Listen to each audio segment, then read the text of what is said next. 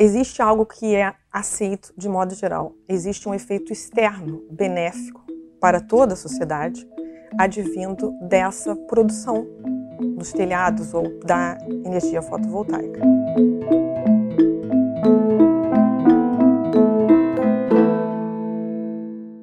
Hoje vamos conversar sobre a taxação do sol com a diretora do FGV Série, Joísa Dutra. Joísa, obrigada pela sua presença aqui no bate-papo. Obrigada, Mariana. Prazer. Bom. Agora, o novo projeto de lei que regula a geração distribuída muda as regras de quem usa a energia solar. É a tal polêmica da taxação do sol. Como é que ela funciona? Existe uma mudança é, no setor de energia elétrica ao redor do mundo. Quando a gente pensa as indústrias de infraestrutura na década de 1990, por aí, o mundo assistiu a uma grande transformação no setor de telecomunicações. O que a gente tem observado agora é que essa revolução digital começa a abranger o setor de eletricidade, a indústria de eletricidade. E essa digitalização, ela permite que a gente tenha uma descentralização. Então, os fluxos é, costumavam ser a partir de grande energia produzida em grandes centrais, transportada e distribuída, chegando até os consumidores de um, um fluxo unidirecional. Esse quadro agora se altera, porque com essa descentralização, os consumidores podem então se tornar produtores uma forma são os painéis solares. Depois a gente vai poder ter também através da penetração dos veículos elétricos, o armazenamento, e o consumidor então vai poder é, atender parte das suas necessidades de consumo com uma energia que seja produzida por ele. A partir de 2012, a Agência Nacional de Energia Elétrica começou o processo de regulamentação da geração distribuída, micro e mini geração distribuída, um processo que se expande com uma revisão dessa norma inicial, que era a Resolução Normativa 482, é, em 2015. Essa expansão ela se dá quase de modo concomitante com um tratamento fiscal mais benéfico. Então, são múltiplos os vetores eh, de incentivo para essa produção eh, por parte do consumidor. É óbvio que eh, esse processo ganha momento, não é? porque é, essa é uma tendência mundial, assistimos ao barateamento dessas tecnologias, né? elas têm um grande apelo, e no Brasil a gente ainda tem altos preços, né? altas tarifas de eletricidade, que são um elemento de incentivo adicional. Então, só para você ter uma ideia, é, todos esses fatores têm gerado uma expansão maior do que aquela esperada pela agência reguladora.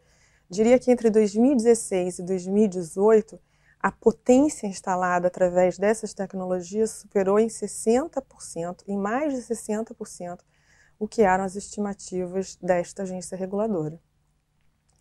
A consequência é que esses elementos de estímulo adicional implicavam transferências de custo para os demais consumidores.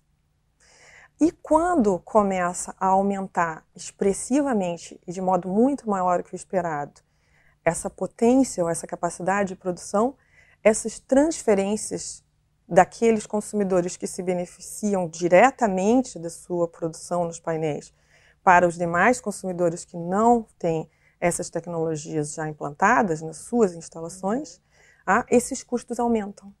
Ah, os custos dessas transferências aumentam. É importante ter em mente que a Agência Nacional quando, de Energia Elétrica, quando é, expandiu o conceito da micro e mini geração distribuída na revisão de 2015, ela já previu é, uma alteração, uma revisão dessa norma no ano de 2019 para vigorar a partir de 2020. Então, este processo de revisão, ele já estava absolutamente contratado. Não há que se falar num processo inesperado. Mas é claro é, que até alinhado com movimentos que existem ao redor do mundo, é, essa própria indústria começa a questionar o impacto, é? que poderia ser um potencial desestímulo, mas é um desestímulo relativo a essa penetração. E aí chegamos no mundo em que estamos hoje, de grande confusão com relação a esses conceitos. Agora, de que forma funcionam as fazendas solares e como é que elas se beneficiam dos subsídios da ANEEL? a revisão que foi feita na regulação é, em 2015, ela expandiu o conceito da micro e mini geração distribuída para permitir que o consumidor compensasse parte do seu consumo através de produção que não se dá exatamente no seu telhado, por exemplo, mas que se dá remotamente, podendo inclusive se dar numa fazenda solar, numa instalação distante, desde que dentro da mesma área de concessão. Bom, esta fazenda solar, ela significa que a compensação desse consumidor faz uso da rede. Né? Então, é uma modalidade que já não tem todos os benefícios da micro e mini geração distribuída, que é representada pelo consumidor com o painel solar no seu telhado. Agora, a taxação do sol ela pode desestimular a expansão da implantação de sistemas de energia solar dos consumidores? por certo que todo aumento de preços relativos dessa tecnologia deve impactar é negativo. Né? É uma tecnologia que está em fase de barateamento. Esse é um ponto importante. Então, essa mudança de preços relativos, que no fundo as pessoas estão chamando de taxação, ela vai tornar menos vantajoso, vai levar mais, vai demandar mais tempo para que a gente consiga ter o retorno desse investimento, no caso de um consumidor que está instalando o painel solar. Mas veja bem, é, as pessoas não pensam que, se de um lado isso pode ser entendido como uma taxação do sol, se nós estamos falando de um grande subsídio cruzado, não alocar esses custos adequadamente significa taxar os demais consumidores para beneficiar esse consumidor que está fazendo uso dessa micro e mini geração distribuída. Correto.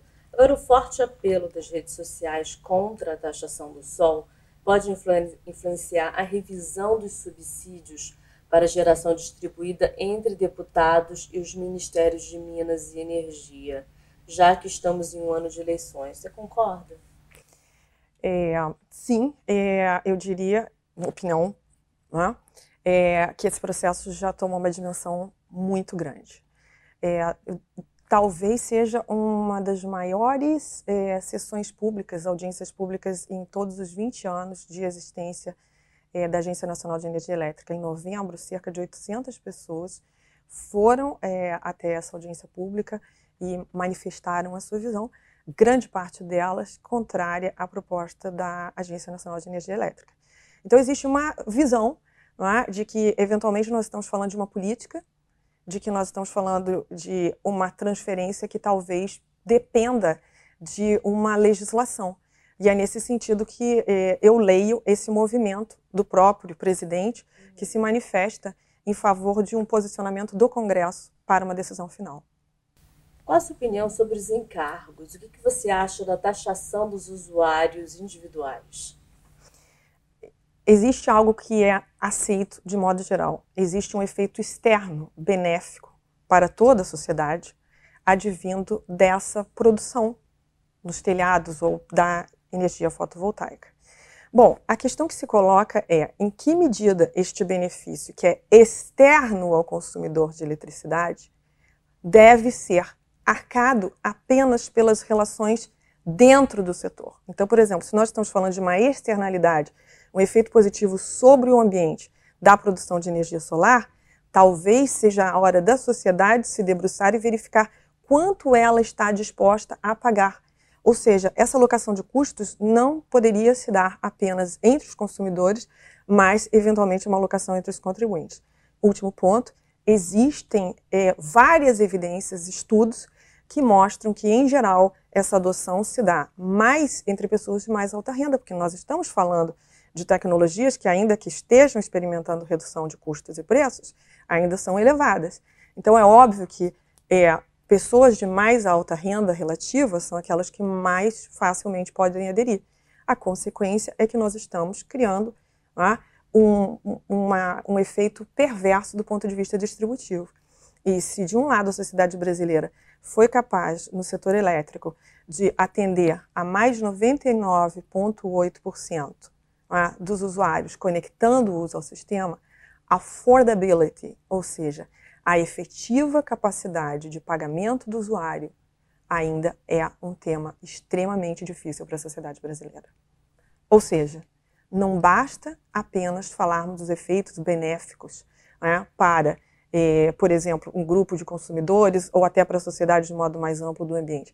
É preciso verificar quais são as consequências, inclusive em termos distributivos, para uma sociedade que ainda mostra tanta desigualdade e um setor que tem tantos desafios para promover competitividade.